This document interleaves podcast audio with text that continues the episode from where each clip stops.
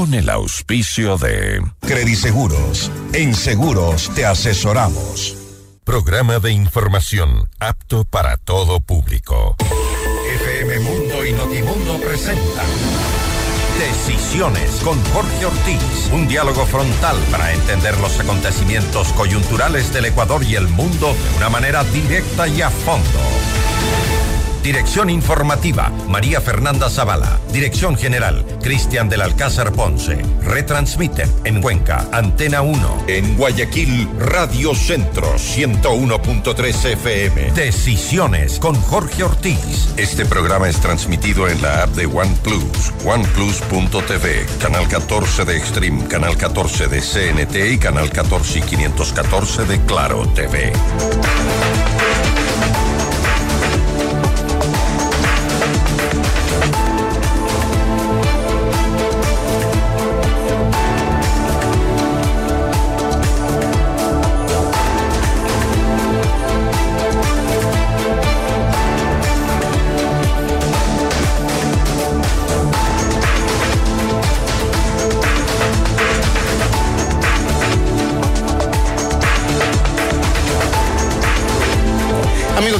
Empiezo con una pregunta. ¿El Ecuador está en guerra? ¿En realidad estamos en guerra? Y es que decir conflicto armado interno, como dijo el presidente Daniel Novoa, equivale a decir guerra, así como cuando se dice ese eufemismo ridículo de personas privadas de la libertad, en realidad se está diciendo presos. Entonces, ¿estamos en guerra? ¿Estaban dadas las condiciones para proclamar una guerra? ¿O era una situación de convulsión grave, grave, sí, pero no de guerra? Yo tengo muy serias dudas sobre la guerra, pero en definitiva, ¿qué importan? Mis dudas, al fin y al cabo, yo soy como tan constante y acertadamente decía el expresidente Rafael Correa, yo soy nada más que un tipejo ignorante. Las opiniones que se importan porque son personas ilustradas, centradas y serias, son las de mis invitados de esta semana, el historiador y periodista y empresario Roberto Aspiazu, el cineasta y periodista Carlos Andrés Veras, el secretario de Seguridad Pública Diego Ordóñez y el asambleísta Jorge Peñafiel. Roberto, Carlos Andrés, Diego, Jorge, buenos días. Era, era necesario declarar una guerra, Roberto. Eh, un saludo a los radioescuchas, gracias por la entrevista. Yo pienso que era inevitable y creo que eso se ha visto en el sentido de que la decisión del presidente Novoa de declarar la guerra, por decirlo también sin eufemismos, finalmente era forzada por la propia circunstancia de que las cárceles están fuera de control y que en cuestión de las horas previas se reconoció que habían fugado Fito y, después sucedió lo propio con Capitán Pico. Pero no bastaba con declarar una emergencia. No, porque ya se habían declarado 10 emergencias durante el gobierno de Guillermo Lazo, él mismo había declarado una en los días previos y la situación se había vuelto insostenible y creo que hizo lo correcto y eso ha determinado que en torno a la decisión se forje un espíritu de unidad nacional, el hecho de que la propia Asamblea Nacional, normalmente tan dividida, se haya pronunciado a favor de esta decisión. Y empezamos a transitar por un nuevo periodo en el cual hay prioridades, que creo que entre las cuales está con el control del eh, sistema carcelario del país, que desde hace años se han convertido en centro del delito, de la delincuencia, totalmente fuera de control, con una situación risible en el sentido de que se las interviene una vez, eh, se recogen eh, armas blancas, pistolas, fusiles, droga y después de 15 días, 20 días se vuelve a hacer lo propio y aparece de todo. Pero una vez más. una guerra, Diego? Digamos que lo retórico suena bien, porque es bueno decir pues, que el Estado asume una posición beligerante en relación con estas eh, fuerzas oscuras que afectan la estabilidad, afectan la paz, dañan la vida, eh, destruyen bienes, corrompen la sociedad. Digamos que lo retórico. Desde el punto de vista, digamos, lo jurídico, eh, es otro, es otro el, debate. Pero quedémonos en lo, en lo, en lo, en lo retórico, ¿no? ¿Qué objetivo se persigue? Lo que hay que establecer es cuál es el objetivo que se persigue, qué se quiere lograr. Em, Roberto, tú recuerdas, no son 10, son 22 declaraciones de estado de excepción durante el gobierno de Guillermo Lazo. La evidencia empírica que creo que nos debe alimentar, hay gente que dice que la experiencia ajena no recibe a nadie, pero es un hecho histórico, 22 de estados de excepción. ¿Bajó el nivel de criminalidad? No, se incrementó, se incrementó. Hicimos una exitosa incursión en noviembre, 1 de noviembre del 22, a la cárcel de Guayaquil. Hubo previamente 180, eh, perdón, 18 atentados terroristas, ya nos olvidamos, parece que lo que pasó antes de eh, en esta semana es, eh, es nuevo, no, no, no, no, ya es una secuencia. ¿Qué, ¿Cuál fue la reacción? Igual, vamos a estar, estamos en guerra contra el narcotráfico. Pero desde el, en el campo de lo retórico podemos ser muy prolíficos. ¿Cuál es la estrategia? ¿Qué se persigue? ¿Cuál es el objetivo? ¿Y cuáles son las herramientas? Y como yo he sostenido innumerablemente, innumerable cantidad de veces, el Ecuador no tiene una estrategia contra la lucha en la lucha contra el narcotráfico. ¿Tiene al menos sistemas de eficaces de inteligencia? mira, Jorge, somos absolutamente reactivos. ¿Por qué? Porque no existe un sistema de inteligencia. No existe. Me refiero a un sistema de inteligencia. La única, la declaratoria, la única declaratoria Pero estás a favor o en contra, me permite. Por favor, si es una conversación abierta, no esperen preguntas. Estás a favor. Bueno, yo me he expresado públicamente, hay que apoyar al gobierno, sin duda. Hay que cerrar filas frente al gobierno. Pero eso no obsta a que pues, tratemos de establecer ah, preguntas que nos permitan entender a dónde vamos, qué objetivo eh, eh, perseguimos. Concuerdo con Ahora, 22 estados de excepciones, ¿qué, qué caracteriza?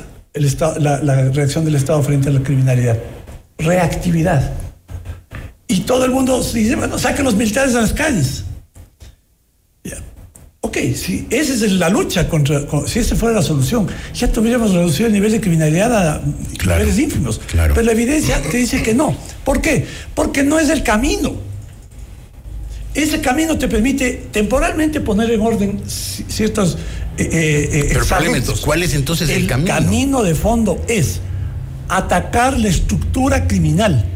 Y eso pasa por dos cosas. La primera, atacar a los, a los cabecillas, y eso supone una estrategia diferente. Y segundo, lavado de activos. porque la plata es la que, la que financia violencia en la calle, violencia política porque de ahí, la plata del narcotráfico, va a, se canaliza a sectores políticos que luego, que luego queman las calles y financia la corrupción, la compra de fiscales y jueces y, y, Diego, tú que has estado en, el Estado, una pregunta. El, el um, financiar una UAFE, digamos, robusta, que haga bien su trabajo, eh, lo que sea que signifique robusta, por supuesto, no soy experto en eso, pero que haga su trabajo, que, que, que, efectivamente controle el financiamiento de toda la estructura criminal, que efectivamente se filtra la política, se filtra al, al, armado de estos grupos y todo eso.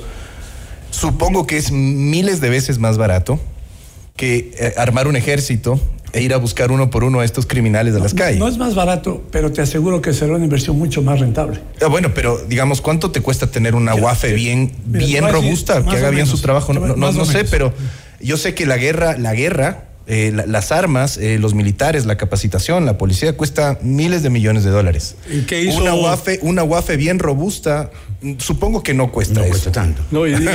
y, qué hizo de mal eh, Lazo que finalmente tuvo que declarar 22 declaratorias de emergencia que nunca funcionaron? en dos años, ocho meses de gobierno. Eso, eso, eso es inevitable de hacer. Eso es reacción, claro. Eso es reacción, pero eso es inevitable de hacer. Pero el problema está en que a la par no se hizo el otro proceso, que es el de uno de los temas, Carlos Andrés, es unidad de análisis financiero. Correcto. ¿Y por qué no se hizo? Pregúntale a Guillermo, a Guillermo Lazo, ese, estás diciendo. Ese es, el corazón. O sea, si tú no atacas el financiamiento. Pero quiero responder tu pregunta. Sí, dale, dale. Mira, la UAF tiene un atraso tecnológico de, 12 años. La última actualización tecnológica fue hecha en el 2001, me parece. Y entonces se desarrolló un, un plan. ¿Cuál era el plan? El Sistema Nacional de Información para la Seguridad. Quiero ponerte una anécdota, ¿no? Yo pedí información sobre una persona, la UAFE, y la información te viene a los dos, tres meses. ¿Y ¿Meses? Claro. no a las dos o tres horas. No, no, no. ¿Y qué te trae de información? Los bancos, SRI, gracias le digo, y el resto del país.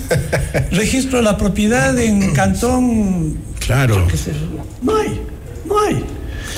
Son 180 instituciones públicas que deben tener en línea su información para que el momento en que se averigüe Jorge Ortiz, sepamos que Jorge Ortiz, sus relaciones comerciales, sus, activos, Porque son, hay barcos, hay aviones, hay vehículos, hay motos. Todo eso tengo. Todo eso tiene. Exacto. Yo sé. todo, todo, eso tiene que estar está en algún lado registrado. ¿no? Y también la, eso permite pues identificar testaferrismo. Claro. Para eso hay la tecnología. Ahora, eso cuesta caro, cuesta, según me pasaron algún rato, un, un presupuesto de 150 millones de dólares. Ya, pero mira, Andrés tiene razón, menos que un arma O sea, claro, o sea, el, el, el, el, invertir miles y miles y miles y miles de millones en, en fuerza, que es importante, en este momento hay que también cambiar lo que yo llamaba matriz del miedo. Quienes tienen miedo son la gente que trabaja, los ciudadanos comunes, eh, los empresarios honestos, eh, los políticos honestos tienen miedo y quienes están envalentonados, los, los, los delincuentes. Hay, hay, que cambiar también la matriz del miedo. Pero, pero, pero hasta ahora todo es reactivo. Hasta ahora todo es ir a buscar. Lo que, lo que sucede. Y, y, y no ir al, al problema, claro. al corazón, que es el financiamiento. Yo sí quisiera mencionar un tema importante que creo que también tenemos que analizar, que es la ingeniería constitucional que tenemos en el país. Porque esto fue diseñado claramente en la Constitución del 2008 todas estas, eh, este debilitamiento de la institucionalidad con el objetivo de apuntar a fortalecimiento de las estructuras oscuras, ni siquiera hablemos terroristas o armadas, sino cualquier tipo de estructura oscura que utiliza la ley para su beneficio. Y eso fue planteado desde la Constitución del 2008. La creación de estos cinco poderes del Estado, eh, en mi opinión, por ejemplo, tenía un objetivo de, de distraer el poder público, el poder político y de, eh, de, convertir al país en un país hiperpresidencialista, en donde con el hiperpresidencialismo todo dependía de la voluntad política. Claro, Correa tenía todos los hilos del poder, aunque parecía que no. Y ahí lo controlaba perfectamente. Claro, y, y ahí no había autócrata. problema, porque yo lo controlaba, yo tenía todo el poder económico, yo tenía todo el poder político, el poder mediático. Pero vamos a oír lo de la, la guerra. Y la bueno, y con eso nosotros debilitamos al Estado en un estado debilitado. O lo controlamos más bien, que es, en el fondo es debilitarlo, ¿no? Porque es, es convertirlo es, en el instrumento de, pero, de un Precisamente, si le, le, quiero entregar el poder a una sola persona, lógicamente debilito las instituciones independientes y la, y la participación democrática. En un estado de, de, de ese tipo, ¿quién gobierna? Si es que efectivamente el presidente no tiene todos los poderes o no tiene toda la capacidad de hacerlo. Gobierna las estructuras oscuras. Lavado de activos, por ejemplo, en, en las estructuras uh -huh. empresariales, en donde ingresa el dinero del narcotráfico y el dinero de la corrupción, se filtra en la economía eh, común, en la economía normal, y obviamente se generan esos, es, esas fisuras. Por otro lado, tenemos las estructuras criminales que se fortalecen, porque ante esa realidad, ante esa imposibilidad del Estado de imponer la ley, de imponer el Estado de Derecho, tenemos que quien la impone precisamente es la fuerza. Pero la fuerza otra, la van a tener ellos. Pero ¿qué otras opciones tenía el gobierno, dada la coyuntura? No, en este momento. No, en tomar este un atajo actual. de esta naturaleza o sea, a, y declarar no la guerra. Había ¿Ah? declarar la guerra. No, no quedaba otra, pero por es que lo menos mi punto guerra. de vista. Eso ya, ya, ya existe Sí, hace rato. Pero declararla, Carlos Andrés, significa que las calles estén vacías, que la economía esté Bueno, paralizada. bueno, pero hay que costos hay que asumir. miedo. No, y, y, bueno, convengamos que, lo, por ejemplo, lo que ha pasado en Quito ha sido una reacción de la gente, ha sido miedo de la gente. Nadie le ha dicho a la gente que se guarde como en la pandemia. Pero ¿no? si te dicen que Poco- estamos en guerra. Bueno, eh, hu- hubo, hubo una serie de atentados, lo del TC yo creo que caló muy fuerte en la, en la psiquis de las personas. La Eso- gente eso decidió guardarse. Sí, señor. Pero igual, eh, lo, lo vimos todos. La gente se asusta, la gente no quiere mandar a sus hijos al colegio, se, se teletrabaja y poco a poco vas retomando una normalidad. Yo creo que la próxima semana veremos más normalidad en ese sentido. Creo que la reacción de la fuerza pública ha sido, se ha hecho sentir. O sea, hemos visto cosas que antes no habíamos visto, ¿no? Eh, Incursión, incursiones grandes en barrios peligrosos. Perdóname, este, ya se hizo. Bueno, ya no lo habíamos, no, había yo no lo visto, recuerdo. Yo sí Ok. estuve, yo sí estuve recorriendo socio vivienda en Guayaquil con el, el operativo militar. Estamos hablando de cuándo. Estamos hablando del año 22, 20, eh, eh, año 22, yo soy el 23. Ya se hizo. Borramos, eh, se- los militares me indicaban, vea, aquí había un, un, un grafiti inmenso, una, una pared pintada. No, no en las paredes, no. Estamos hablando de, de, de- de- todo, eso, todo eso ya se de hizo. intervención pública. No, no, de, de hecho, en, la- en la- los sectores más calientes de Guayaquil se intervino. La fuerza pública entró. ¿Y qué dices. Diego? Y no se logró nada. Es que Es que eso Es no que eso- soluciona lo de es fondo. que eso lo- es que Los lo que frena un rato. O sea, lo que Está- soluciona de fondo es lo que tú decías. Es que La- quisiera- es una mezcla de cosas. quisiera- ¿Dónde está la plata? Yo quisiera decir a, a- a Roberto, no se contradice el uno con el otro. lo, que, lo que el gobierno ha hecho ahora había que hacerlo. No había que Está hacerlo. bien, ¿o no? Y hemos entrado en una nueva dinámica, Diego, ¿no? me- que me parece hay a que mí- irla viendo día a día. Me parece a mí pues que empezaron ahí los, los puntillosos que empiezan a buscar eh, la coma que faltó, el punto que sobró. No, no va por ahí. Eso, eso no, va, no va por ahí.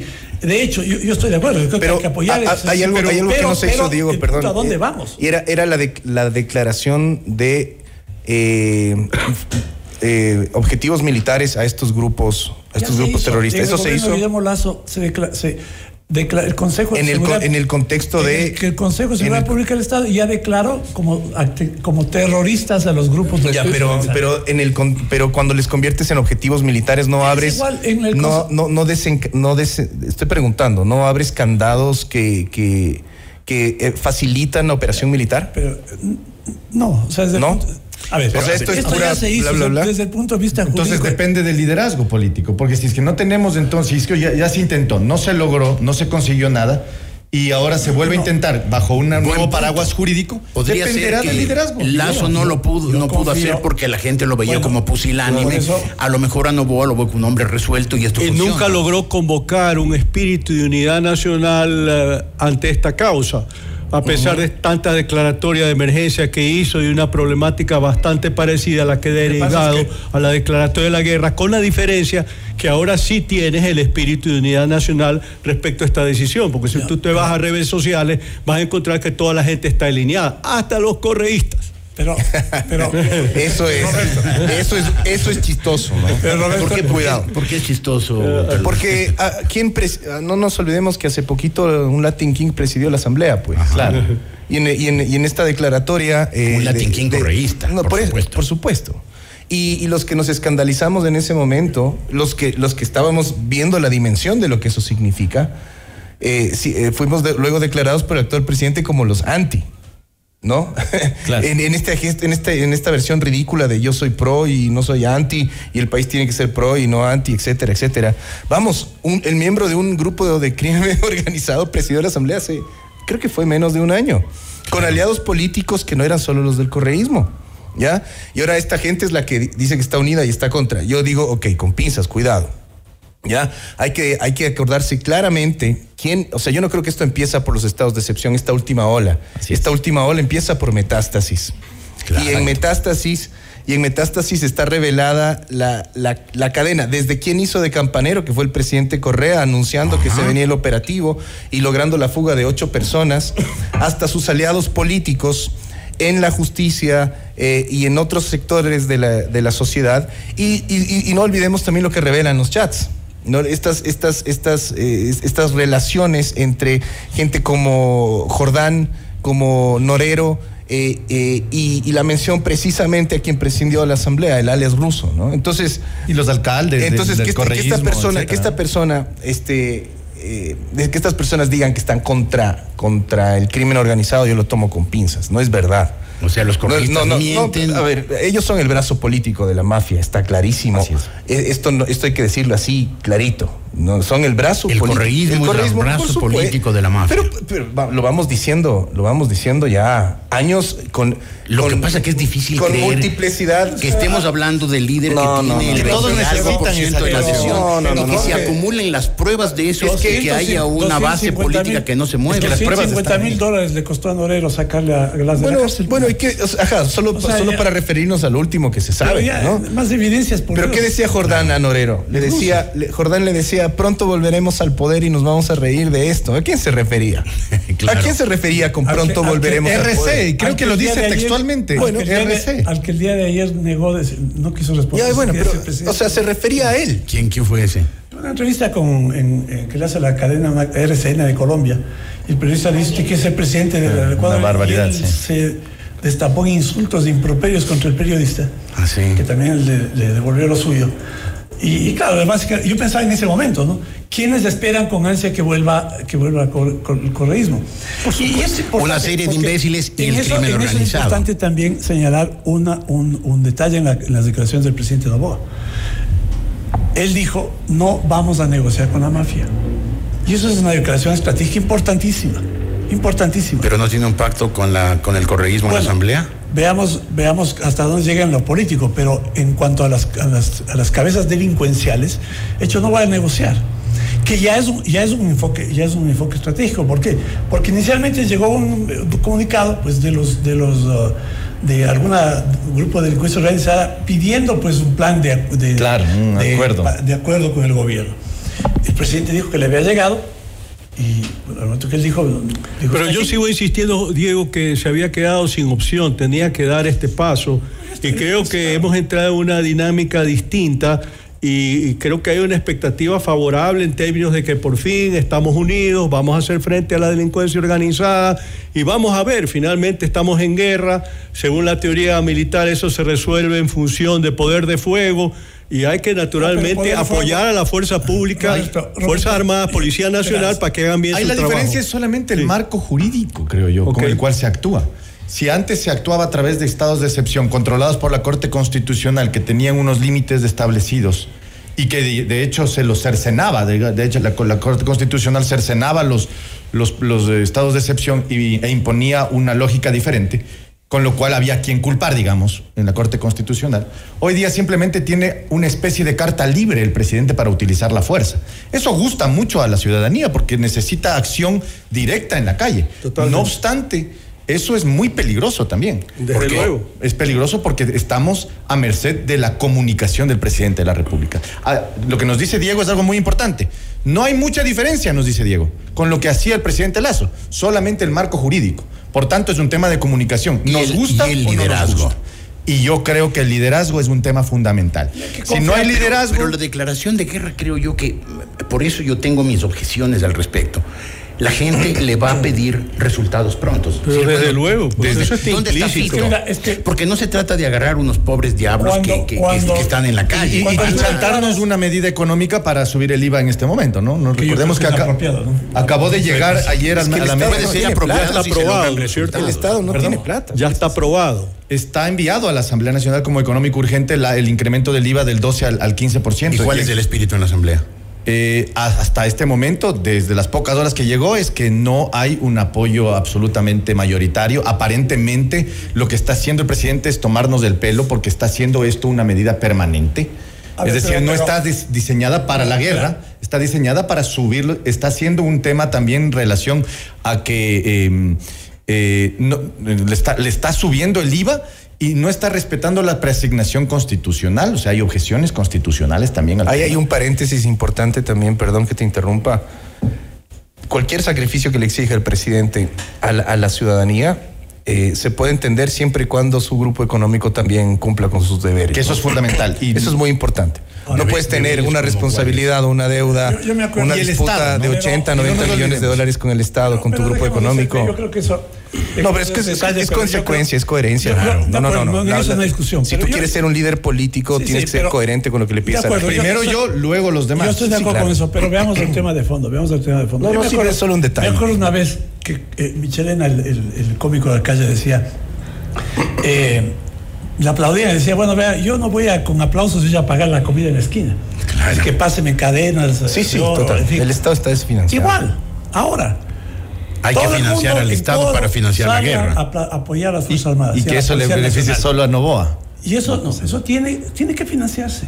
Tiene que financiarse. Sí, el sí, Estado sí. no tiene. De acuerdo, pero lo que no puede pasar Es que estemos yo- yo- financiando la reelección del presidente Bueno, Novoa. pero, pero- pero no, no, no, no le politicemos tanto al tema, por favor. O sea, porque si no, si no, Yo soy, por Veamos, lo menos, veamos.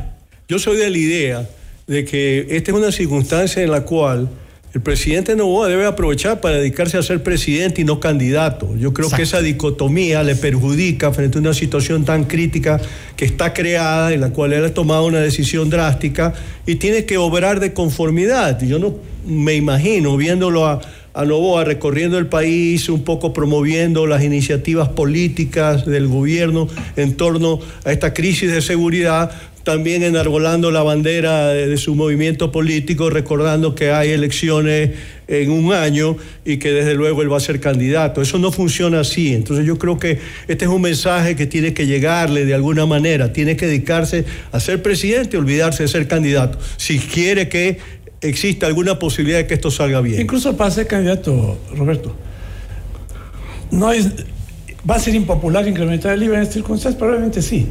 Yo iría más lejos, eliminaría los subsidios.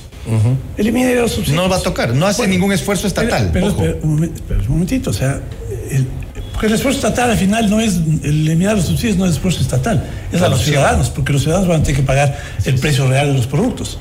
Tiene que eliminarse. No, no hay más, no va a ser más, eso va a ser menos impopular que el momento que no tengas para pagar profesores, policías, militares, comprar medicinas. Eso ser más impopular. Pero ya ¿dónde está el están en ese estatal? problema, ¿no? Bueno, o sea, hay que, hay que- hay que- Hay mu- muchos del sector público que todavía están impagos respecto al, al décimo ya existe, tercero. así es. ¿ah? Entonces, esa situación que- está dada. Hay que financiar. Financiar, entre comillas, Jorge, estoy de acuerdo contigo con el concepto, pongámosle el concepto retórico de guerra, ¿no? Esto que, que se ha planteado. sí. Eh, tiene que financiarse. Tiene que financiarse. Ahora, claro, lo importante es qué vamos a hacer con esa plata. Porque si lo que vamos a hacer es empezar a decir, bueno, bueno, la solución es armamento y equipamiento militar, no. Lo primero y fundamental, lo primero y fundamental, Sistema Nacional de Inteligencia. ¿Y por qué no, por qué no hay un sistema nacional de inteligencia que funcione? Ustedes estuvieron dos años y medio en el gobierno, Lazo. ¿Qué pasó? ¿Por qué no lo armó? Yo te digo lo que puedo responder sobre lo que yo hice. Yo intenté hacer eso, No, no, no. lo logré. ¿Por qué? ¿Y ¿Por qué? Porque hay demasiados intereses. Intereses torcidos, No, no, chuecos, no, inconfesables. Oscuros. ¿Cuál era, cuál era, cuál era el, el enfoque de esto? Si tú tienes al narcotráfico declarado eh, un atentado al Estado, a la integridad del Estado, tienes al frente a la policía y a las Fuerzas Armadas trabajando juntas. El concepto de integración y co- complementación era fundamental, parte ya en, la- en las definiciones estratégicas de lograr de- en el combate contra el narcotráfico. Esto suponía dos cosas. La primera, centros de inteligencia integrados y centros de mando y control integrados. Y eso no gustó. No gustó a quienes. Hay un Los- los elemento. militares no querían, no quieren, no querían una, eh, no quieren este, este concepto de desintegración. Y eso Es una acusación muy dura contra los militares, Es que, Diego. es que es grave. ¿Por qué? Porque si es que no hay este, este- esta integración, si es que no hay esta integración, el Estado no está operando al mismo tiempo con la misma cabeza, pues. Ahora, les, les, hago una, les hago una pregunta, Roberto, Carlos Andrés, Diego, Jorge. ¿Cuándo, cuándo el, país va a empezar a decirle al presidente, usted declaró la guerra? ¿Cuándo va a empezar la gente que ayer aplaudía la- lo que las tanquetas entraban a los barrios, especialmente los más desposeídos? ¿Cuándo esa misma gente le va a decir, presidente, qué fue de los resultados? ¿Dónde están los líderes del narcotráfico? ¿Dónde está el control de las cárceles? ¿Dónde está la seguridad en los barrios? Les, les dejo esa pregunta para después de un corte comercial muy rápido. Volveremos enseguida. Estoy con Roberto Aspiazu, Carlos Andrés Vera, Diego Ordóñez y el asambleísta Jorge Peñafiel.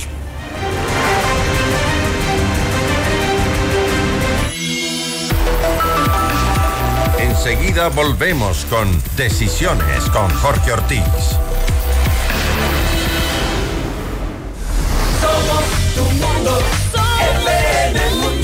Mira nuestros mejores contenidos. Suscríbete gratis a nuestro canal de YouTube FM Mundo Live. Somos FM Mundo. Comunicación 360.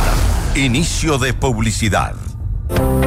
Celebramos 15 años de Credit Seguros, tu mejor aliado para proteger a tu familia. Somos mucho más que un broker de seguros. Estamos aquí para hacer más fácil tu decisión. Te asesoramos en la elección del seguro que se adapte a tus necesidades. Trabajamos junto a las principales compañías de seguros a nivel nacional e internacional. Asegura tu futuro y el de tu familia hoy. Comunícate con nosotros al 099-978-1822 y síguenos en nuestras redes sociales como arroba crediseguros. Dante Gebel, Quito, 8 de febrero, entradas agotadas. A pedido del público, se abre nueva función. 7 de febrero, Teatro Nacional Casa de la Cultura. Buenas noches, gente. Una noche para reír, conmoverte y llorar. Te vas a sorprender. Preventa ya disponible en ticketshow.com.es, Río Centro, Mall Jardín, Paseo San Francisco y El Recreo. Con tarjetas Produbanco, 10 meses sin intereses. Dante Gebel, presidente, te lo trae Top Shows. Somos FM Mundo. Comunicación 360. Fin de publicidad. Continuamos en Decisiones con Jorge Ortiz. Mírenos en vivo por FM Mundo Live en todas nuestras plataformas digitales y redes sociales. Técnicamente, de acuerdo con la declaración del presidente Daniel Novoa, el Ecuador está en guerra, está en, guerra contra el crimen organizado y supuestamente contra sus cómplices en todos los ámbitos, desde la política, el periodismo, las Fuerzas Armadas, el Poder Judicial. Desde luego era necesario declarar la guerra. ¿Cuándo se obtendrán resultados? Roberto Aspiazu, Carlos Andrés Vera, Diego Ordóñez y Jorge Peñafiel están aquí analizando este tema. ¿Cómo lo ven? Creo que es un tema mucho más complejo de lo que cualquiera de nosotros se pueda sospechar. Tal vez Diego tiene una noción más profunda porque estuvo ahí adentro y pudo ver la complejidad del escenario. Eh, creo que como ciudadanos debemos entender que esto no se va a resolver la próxima semana ni en un año, que esto no es un tema que se resuelve metiendo bala únicamente, ¿no? Que no es un tema solamente de fuerza eh, eh, táctica, que es un tema estructural, que es un tema de inteligencia, que es un tema también eh, social, porque las bandas se alimentan ¿no? de, de todos los problemas sociales que existen y que abundan en, en el Ecuador, que es, que es un problema eh, que tiene que ver con lo, lo- lo que ya tocamos, que tiene que ver con temas de financiamiento. Es decir, eh, estamos ante un fenómeno de violencia que no se va a resolver pronto. Eh, ¿Pero se va a resolver algún día? oh, bueno, se, se va a resolver si es que los líderes a cargo de las soluciones hacen su trabajo. Eh, hemos visto, por ejemplo, Yo una. sí creo que hay un elemento Eh, necesario. eh, de yo, que yo- yo hoy quiero, por ejemplo, destacar el trabajo de la fiscal. Ahí, ahí tenemos un ejemplo claro, de una persona que está haciendo su trabajo. Y que los correístas se la quieren tumbar. Sí, por, su- por- justamente por eso se la quieren tumbar. Y ahí tienes el ejemplo de un grupo político que no está haciendo su trabajo en función de la democracia, está haciendo el trabajo de ellos en función de su propia conveniencia, pero no en función de su rol en, en sociedad, en democracia, ¿no? Entonces, y ojo, no es un tema solo que pasa por lo que debe hacer la gente a cargo de las funciones del Estado, asambleístas, fiscal, presidente, etcétera, también pasa por la sociedad. Entonces, en- todos nosotros tenemos que comprender que cumplimos un rol en esto. ¿ya? Eh, eh, eh, muchas veces yo, veo a gente que promueve la zapada, por ejemplo, en las cosas más pequeñas de la sociedad. Promueve la zapada, admira la zapada, tiene como referentes a sapos, ¿no? Y no. Sapos. y- y- y- y- sí, tienes, tienes como referentes a sapos y, al- y al mismo tiempo estás exigiendo a un país eh, en donde, en donde los, los miembros del Estado hagan su trabajo.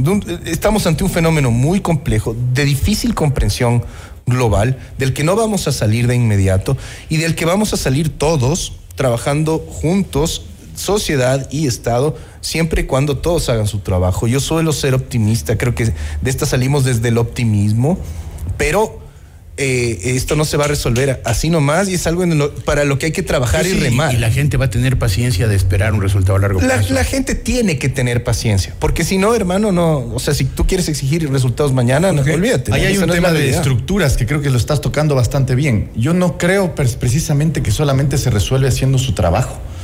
Que efecto hay que hacerlo, sin duda. El fiscal tiene que hacer su trabajo, la presidenta de la Corte Nacional tiene que hacer su trabajo, eh, la UAFE tiene que hacer su trabajo, etcétera. Pero va más allá, creo yo. Y lo de Wilman Terán nos refleja, nos muestra cómo funciona. O sea, cuando nosotros iniciamos el juicio político a Wilman Terán, eh, nosotros pensábamos que era un señor corrupto, que era un señor oscuro, que tenía su estructura, pero nunca supimos ni teníamos idea de que efectivamente el señor andaba involucrado en metástasis con toda la estructura criminal que eso significaba. Vinculado al Partido Social Cristiano. Eh, y vinculados incluso a, a toda la estructura de Norero, pues ese es el tema, ese es el, el- el- el punto más, más complejo. Entonces yo creo que pasa por un tema de definición política, desde, la, desde el más alto, más alto cargo del Estado, que es el presidente de la República, falta- quien nos muestre el norte y ese norte sea precisamente combatir las bandas, las estructuras criminales, identificar con inteligencia, que es lo que dice Diego, que es algo absolutamente necesario, tener una inteligencia verdaderamente eh, profesional, o sea, que tenga claro el objetivo político y con herramientas de inteligencia, creo que de esa manera vamos a poder llegar a esas estructuras, desarmarlas, desmantelarlas y claro, ponerles en la cárcel. que Ahora, hay un factor adicional que creo que es muy importante ponerlo sobre la mesa y es el de la cooperación internacional. Esta noticia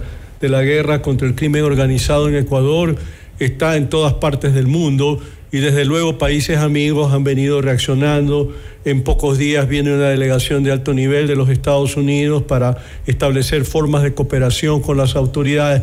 Y yo creo que ese es un elemento que nos permite abrigar esperanzas de que estamos en el camino correcto, que va a tomar tiempo tener una salida más o menos razonable a esto, que va a haber violencia inevitablemente, porque no podemos ser tan ingenuos que estamos, entramos, estamos entrando en una guerra y que esto se va a arreglar de la noche a la mañana pacíficamente.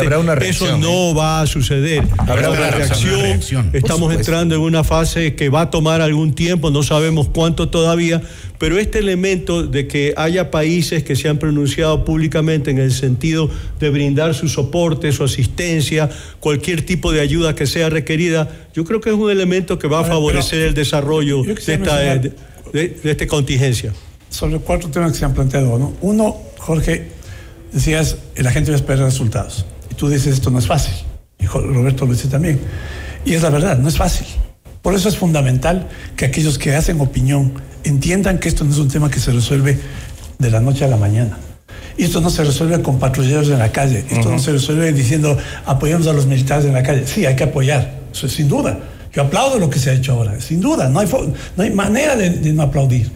Pero Siguiente paso. ¿Cuál es el siguiente paso? Es fundamental que los generadores de opinión hagan pedagogía con los ciudadanos de manera que entendamos que no es cuestión de decir que, el presidente no tiene la, no puede soplar a hacer botellas.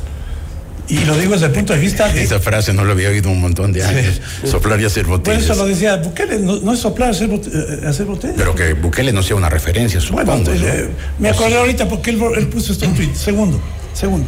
Yo le escuchaba al presidente decir dos cosas que me, generan expectativa positiva. La primera, él habló de ya de un sistema de, una, de un sistema de inteligencia. Él ha hablado varias veces en la campaña y lo habló como presidente. Habló del sistema de inteligencia, lo cual me deja pensando pues que él tiene claro la necesidad de tener ese sistema como fundamental, como fundamento de cualquier estructura de defensa y seguridad. Pero tú mismo dijiste que las Fuerzas Armadas o los militares se oponen. Ah, bueno, hay que ver que, hay que hacerlo por encima de los militares. Hay que hacer el presidente, ¿no? No, no, no, se oponen al sistema, se oponen a este concepto de integración con policía y, con la policía. Básico. Tercero, le escuché al presidente decir, a propósito de esta gentil oferta que recibió de Topic, en el sentido de que él se haría cargo de toda la estructura de defensa y seguridad. El presidente Novoa le dijo, mire, yo no voy a entregarle las competencias del presidente a un tercero, lo cual me deja claro que el presidente está asumiendo la totalidad de esas competencias, que es crucial, Jorge. Si el mando político, si el más alto nivel político de la seguridad no tiene el control en la parte estratégica. ¿El control o la decisión? La decisión pero el mensaje es equivocado, creo yo, porque lo que está haciendo el presidente es dividir también la opinión pública. La unidad, la unidad nacional la pone en duda el propio presidente de la República. ¿No te resulta extraño que se pelee con Topich y, se pelee con María Paula Romo para, las formas, para que abre frente? Eso demuestra inmadurez, ¿no? Eso yo no quiero calificar eso, estoy calificando otro, otro ámbito, otro escenario de la declaración. Pero, es una cuestión importante. Y lo cuarto, lo cuarto quiero decir. Brevemente. Brevemente. Roberto, no esperes nada de la cooperación internacional. Nada. Wow. No, estamos solos en esto. Es clarísimo. ¿Por qué, ¿Por qué dices eso, Diego? Porque, mira. Eh, yo no soy tan tú, tú, ya lo, viste desde adentro. Yo creo que ha habido manifestaciones de buena voluntad de brindarle apoyo. Porque finalmente este es un problema transnacional, o por lo menos en su origen, ¿no es cierto? el, tráfico de drogas. A ver, pero tú, estuviste adentro, eso es lo que marca Es que es lo fundamental. eso es lo que uno piensa, pues que debería movilizar a todo el mundo. Pero cada uno cuida sus territorios. Sí, lo que los países europeos, para evitar que entre cuidan sus fronteras, cuidan sus fronteras marítimas, sus puertos, sus aeropuertos. Sí. Pero el concepto, el concepto de frontera es flexible. En la época de la Guerra Fría, los Estados Unidos decían claramente nuestras fronteras están en Berlín. Y lo mismo decía eh, el Reino Unido, decía Francia. Em, empieza en Berlín, o sea, donde está la cortina de hierro. Eh, sería una miopía creer que las fronteras empiezan aquí donde está ese hito. No, no, no sé. Si, no sé, si se quiere dar una guerra transnacional y derrotar transnacionalmente a las bandas de narcotráfico, hay que dar una guerra transnacional. Hemos tenido, hemos tenido, fíjate, una, una mira, la, cooperación, la cooperación llega muy poco y lento. ¿Por qué? Porque los países, excepto aquellos países donde hay un control, donde hay un, dueño del país que, manda, los otros países tienen una serie de controles, de, filtros. Sí, pero nunca hemos tenido una situación como la presente. Y en esos términos tener cooperación internacional, yo juzgo que va a ser importante y no tengo la posición tan escéptica que tú tienes más allá de tu experiencia particular como secretario de seguridad. Ahora, yo lo que quiero agregar al debate, que para mí un tema clave de esta guerra es el control de las cárceles. Eso es fundamental, porque uno se pone a pensar, Fito se fugó y, resulta que estábamos ya entrados la primera semana de enero y se pensaba que se había fugado durante la Navidad. Entonces uno se pone a pensar y que eh, esta gente, estos líderes de, las bandas, no tienen una cámara y un control 24 horas de parte de la custodia y los responsables de el respectivo control en la cárcel. O sea, esa parte a mí me parece que es lo primero que hay que trabajar.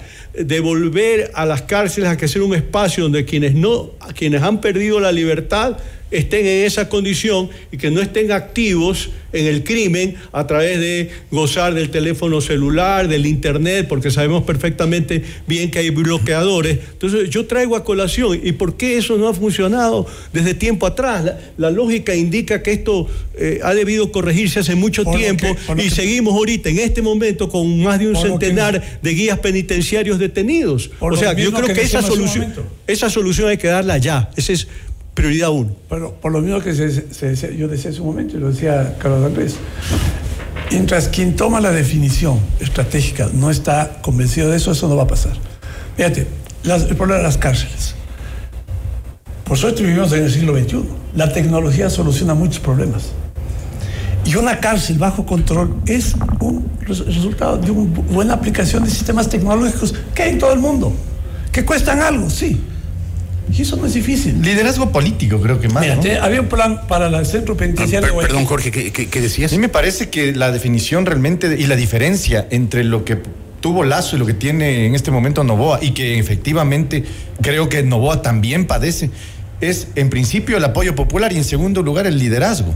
Sin liderazgo es lo que tenemos que entender. Sin liderazgo político no vamos a lograr controlar ni las cárceles. Y una cuestión que es muy importante, que el gobierno de Lazo se cae por perder la guerra eh, eh, en términos de brindar seguridad a la población ecuatoriana. Eso es lo que lo trae abajo y, lo conduce a la muerte cruzada en términos sencillos. Y, creo que, y creo que ese elemento. Estoy equivocado, Carlos Andrés. No, no, no. Si no, si no hay seguridad, no, no hay nada más. Eso es lo que lo trae abajo. mover empleo si no hay seguridad. El mayor anclaje es el, el tema de la inseguridad.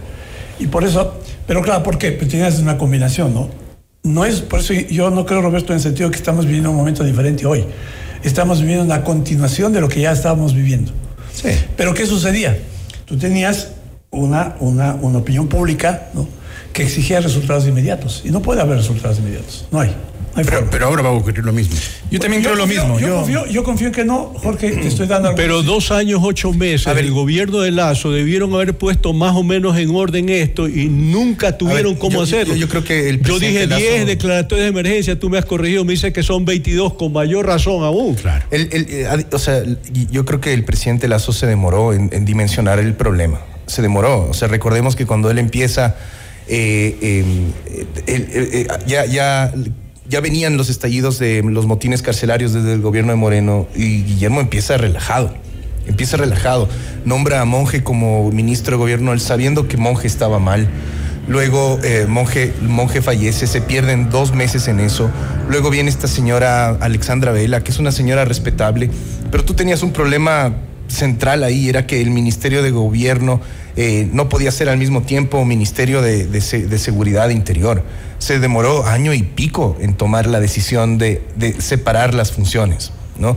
Entonces Guillermo le dio un año y pico de ventaja al problema que, que venía estallando ya desde el gobierno de Moreno.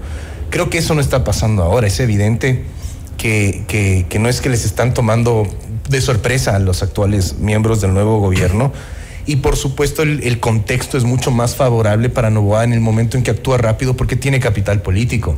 Guillermo perdió su capital político en toda esa transición. Sí, me parece un elemento bien importante. Sí, claro. O sea, Lazo, Lazo, cuando quiso, Lazo cuando quiso reaccionar ya no tenía capital político. Ya el país estaba en llamas y además había sido exitosa la estrategia. Yo, yo creo que hay que ser muy críticos con el presidente Lazo, pero sin olvidar que a él siempre lo boicotearon, todo el tiempo. Los brazos políticos de la mafia lo boicotearon todo el tiempo. Estás hablando de Correa Por supuesto, no lo dejaron actuar, nada, no lo dejaron hacer los cambios económicos que quería plantear. Y, Correa y Nebot le dejarán a Novoa. Eso es bueno, eh, es que el capital político es vital para eso. En este momento Novoa cuenta con capital político y puede utilizarlo para ganar una consulta, puede utilizarlo para presionar a sus contrapartes políticas eh, Lazo ya cuando quiso reaccionar ya se vio cercado porque ya estaba, ya estaba contra las cuerdas. Entonces, eh, eh, hay, hay, hay diferencias en ese sentido. Ahora, capacidad operativa de Fuerzas Armadas. Yo dudo mucho la capacidad operativa, Diego lo sabe bien. ¿no? Tenemos una fuerza pública muy limitada, ¿no? Claridad de, la, de, la, de los líderes políticos para tomar las decisiones que hay que tomar más allá de la reacción está por verse. Vamos a ver si hasta ahora, o sea, hay que darle, obviamente hay que darle tiempo al presidente Novoa. Hemos visto al menos una reacción, hemos visto, lo que hemos visto es comunicación. Eso es lo que hemos visto en el gobierno. Hemos visto comunicación. Aquí están las cárceles, aquí está el estado de excepción, aquí está el decreto en donde les declaramos objetivos militares. Ok, vamos a ver resultados y vamos a ver luego si hay claridad en, en las acciones. Es decir, si detrás del presidente hay gente que en efecto comprenda el problema de seguridad y esté tomando los pasos que nos, que nos lleven a una solución en el mediano plazo. Mediano plazo, estamos hablando de que primero hay que bajar de inmediato los niveles de violencia, pero luego sí tenemos que ir viendo el desmontaje de estas estructuras criminales, eso tomará tiempo. Pero, el punto es que no hemos vuelto un país inviable. ¿No nos hemos vuelto? Yo pienso que, sí, que estamos al borde del precipicio en términos de ser un Estado fallido y frente a esas circunstancias tenemos que reaccionar y desde luego el espíritu de unidad nacional, el hecho mismo que hay esta declaratoria de guerra, contribuye a que tomemos conciencia de la gravedad del estado de cosas y reaccionemos de conformidad. Sí, fíjate, y eso, pero eso también es por el capital político, ¿no? O sea, es decir, Porque tiene el capital hay un nuevo liderazgo, hay un nuevo, hay un nuevo presidente, el presidente, la, situación es, eh, no es, eso pensaba yo también el otro día. Lo de ETC es inaudito, pero el terrorismo no es inaudito. O sea, hemos visto acciones terroristas ya por años, ¿no? La, guerra empezó cuando secuestran y matan a los periodistas del comercio, 2018. Ahí empieza la guerra. Y poco a poco se va trasladando a la calle. Desde 2018 estamos viviendo esto cada vez en mayor escala. Más de cinco años. Pero claro, él tiene capital político y genera esa unidad. Les pido que interrumpamos un segundo este, este, esta, esta conversación, que está interesante, está apasionante. Tengo que hacer un corte, volveremos enseguida.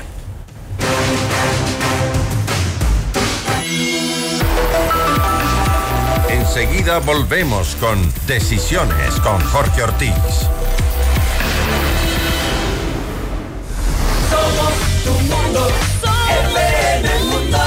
Sigue nuestra transmisión en video FM Mundo Live por YouTube, Facebook, X y en fmmundo.com. Somos FM Mundo. Comunicación 360. Inicio de publicidad. Celebramos 15 años de Credit Seguros, tu mejor aliado para proteger a tu familia. Somos mucho más que un broker de seguros. Estamos aquí para hacer más fácil tu decisión. Te asesoramos en la elección del seguro que se adapte a tus necesidades. Trabajamos junto a las principales compañías de seguros a nivel nacional e internacional. Asegura tu futuro y el de tu familia hoy. Comunícate con nosotros al 099-978-1822 y síguenos en nuestras redes sociales como arroba crediseguros. Show se complace en anunciar las presentaciones en Ecuador del reconocido motivador, conferencista, influencer, actor y conductor de televisión Dante Gebel con Presidente Tour 2024. Buenas noches, gente.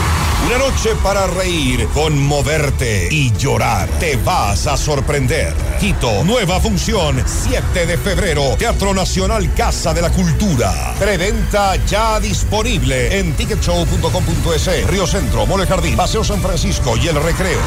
Con tarjetas Produbanco, difiere hasta 10 meses sin intereses. Dante Gebel, presidente, te lo trae Top Show. Somos. FM Mundo. Somos FM Mundo. Comunicación 360. Fin de publicidad. Continuamos en Decisiones con Jorge Ortiz. Retransmiten en Cuenca, Antena 1. En Guayaquil, Radio Centro, 101.3 FM.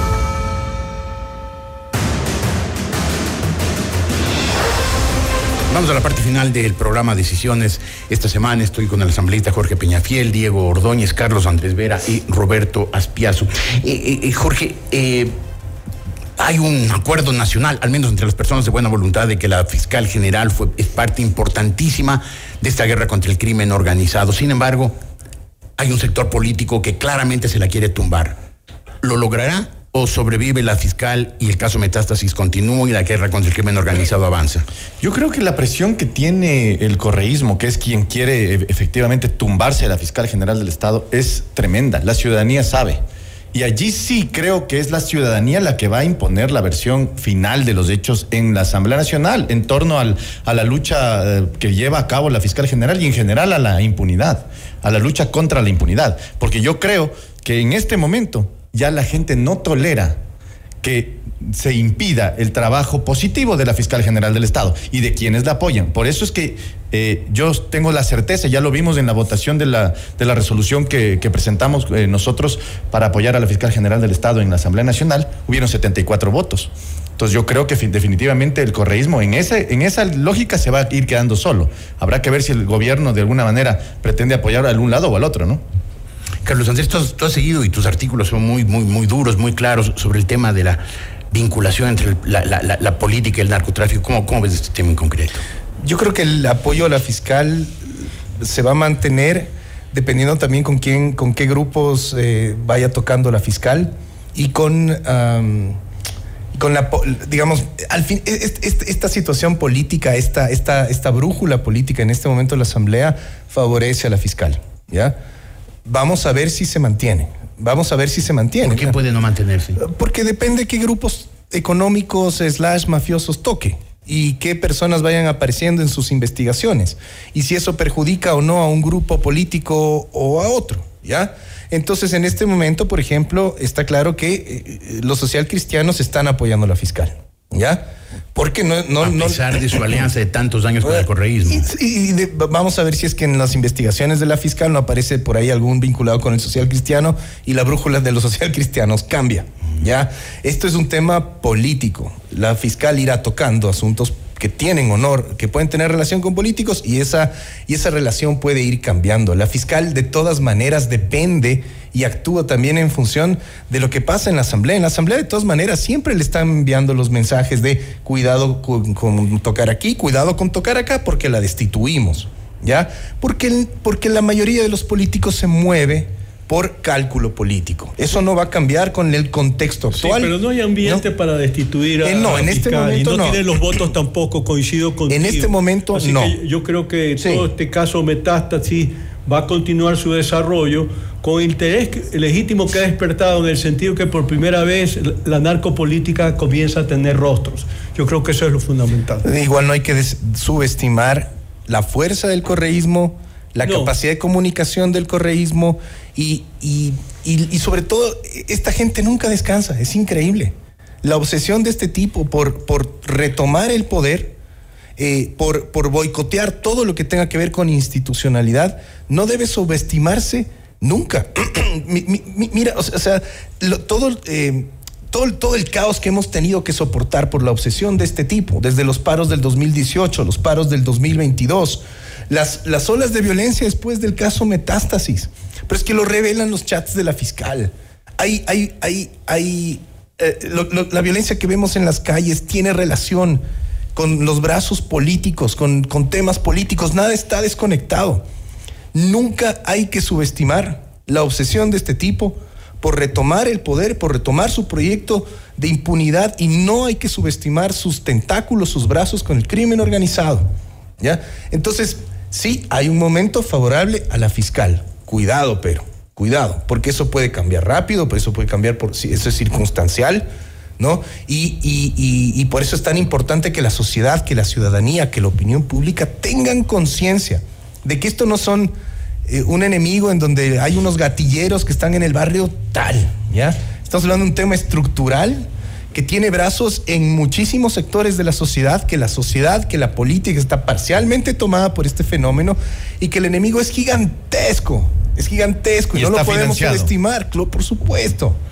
Ya, entonces no, los- no, no- no lo podemos subestimar. Digamos, a mí no me extrañaría que, llegue, que lleguemos a un punto en donde la fiscal se vea sola y la fiscal, la fiscal sea destituida. ¿Cuál podría ser el camino? No lo sé, pero yo no me confío. Yo no me confío de estas cosas porque el enemigo es gigantesco Claro. Y no debe ser subestimado. Pero en todo caso estamos en un camino de no retorno con esto de la guerra, ¿no es cierto? Y- y Eso podemos- ya el concepto- tomó podemos- curso le- y... le- les pregunto a todos, y empiezo contigo, Roberto. ¿Podemos ser optimistas?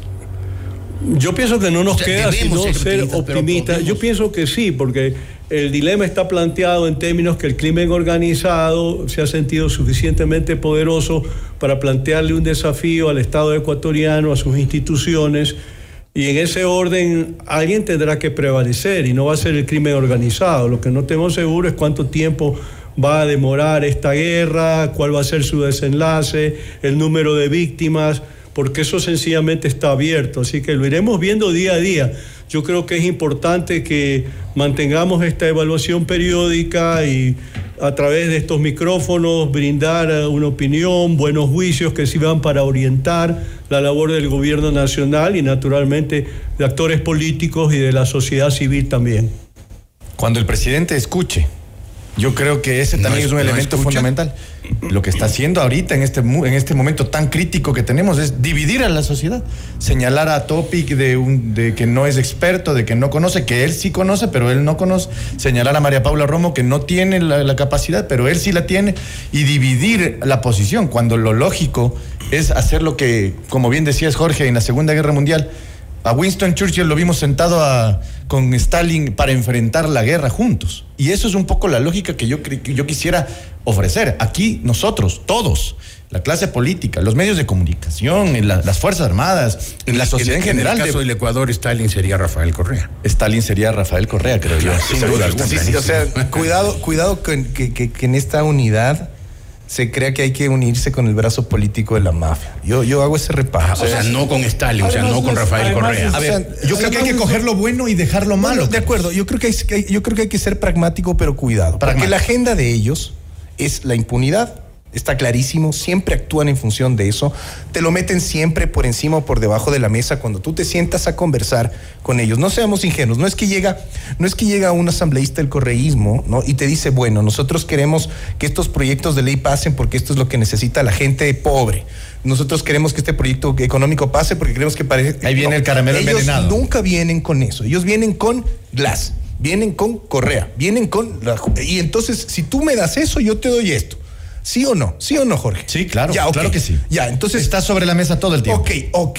Entonces, entonces cuando tú tienes eh, requisitos o, o condiciones ilegítimas, delincuenciales, como, como, como llave para, para, para salir adelante con, con acciones legítimas, estás, estás, estás tratando con la gente equivocada. Es decir, eso no es democrático. De acuerdo. Ahora- eso es delincuencial y eso debe diferenciar. Ah, tú eres representante del correísmo y vienes aquí a sentarte en esta mesa sin ese tipo de condiciones delincuenciales. Perfecto.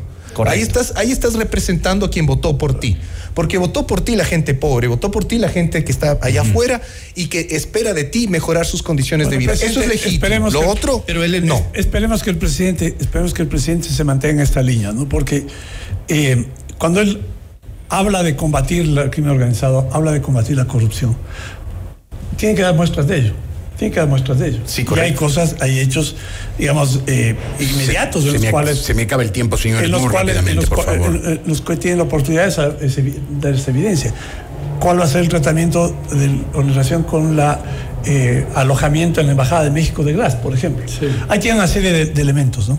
Pero, Jorge, es bien importante esto de, tú preguntabas hace un momento al optimismo, ¿no? Yo creo que debemos ser optimistas, debemos ser optimistas. Pero no obstante, debemos plantear estas, estas, estas preocupaciones Probablemente ya las tienen resueltas. Yo espero que las tengan resueltas en el gobierno respecto a, a dónde está realmente la clave del éxito en una lucha del Estado, no de un gobierno en particular, contra el- la delincuencia organizada y el narcotráfico y contra la corrupción. Y confiemos que eso sea, que, Confiemos que que vaya por ese camino. Muy bien, muchísimas gracias, señores. Creo que ha sido una conversación muy interesante, muy amena. El público la debe estar disfrutando en medio de esta tensión, de esta incertidumbre que nos genera una declaración de guerra. Quiero agradecerles muy especialmente a Roberto Aspiazu, Carlos Andrés Vera, Diego Ordóñez y Jorge Peñafiel por su participación en este programa. Hacemos un corte, volveremos simplemente con muy, muy corto punto de vista mío.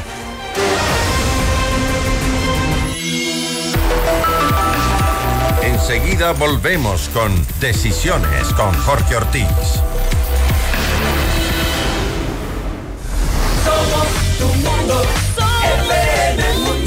Mira nuestros mejores contenidos. Suscríbete gratis a nuestro canal de YouTube FM Mundo Live. Somos FM Mundo. Comunicación 360. Inicio de publicidad. Celebramos 15 años de Credit Seguros, tu mejor aliado para proteger a tu familia. Somos mucho más que un broker de seguros. Estamos aquí para hacer más fácil tu decisión. Te asesoramos en la elección del seguro que se adapte a tus necesidades. Trabajamos junto a las principales compañías de seguros a nivel nacional e internacional. Asegura tu futuro y el de tu familia hoy. Comunícate con nosotros al 099-978-1822 y síguenos en nuestras redes sociales como arroba crediseguros. Gebel, Quito, 8 de febrero, entradas agotadas. A pedido del público, se abre nueva función. 7 de febrero, Teatro Nacional Casa de la Cultura. Buenas noches, gente. Una noche para reír, conmoverte y llorar. Te vas a sorprender. Preventa ya disponible en ticketshow.com.es, Río Centro, Mall Jardín, Paseo San Francisco y El Recreo. Con tarjetas Produbanco, 10 meses sin intereses. Dante Gebel, presidente, te lo trae Top Shows. Somos tu mundo, FM Mundo. Somos FM Mundo. Comunicación 360. Fin de publicidad. Continuamos en Decisiones con Jorge Ortiz. Retransmiten en Cuenca, Antena 1. En Guayaquil, Radio Centro, 101.3 FM. Punto de vista de Jorge Ortiz.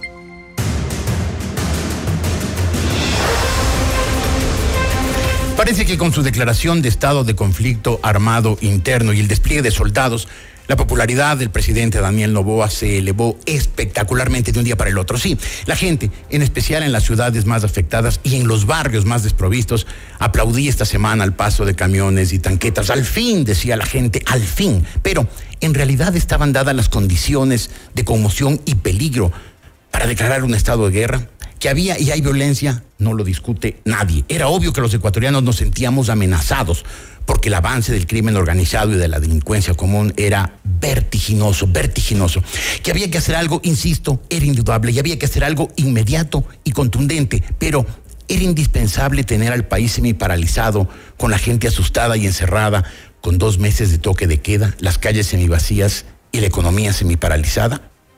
Ese, esa es la duda. Ojalá que haya sido necesario, ojalá que haya sido necesario declarar el estado de guerra, que el presidente Novoa haya aceptado, acertado. Y ojalá que derrotemos al crimen organizado y los, y los narcoperiodistas, los narcogenerales, los narcojueces, los narcopolíticos. Ojalá. Pero, presidente Novoa, no se olvide, no se olvide de que la popularidad es efímera voluble, frágil, de que la misma gente que lo aplaude hoy, que le aplaudí esta semana al, al paso de las tanquetas, muy pronto le pedirá, muy pronto le exigirá resultados y usted tendrá que dárselos. Gracias amigos por su compañía. Buenos días.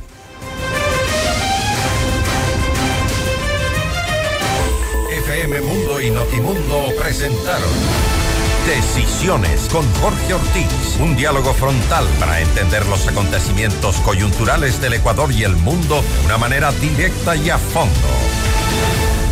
Ingeniería de sonido Andrés Castro. Dirección gráfica Laili Quinteros. Redacción José Martín Muñoz. Daniel Ocaña. Esteban Cislema. Redes sociales Nicole Moncayo. Producción Mauro Olivo. Emisión FM Mundo Live Javier Merino. Dirección informativa María Fernanda Zavala. Dirección general Cristian del Alcázar Ponce.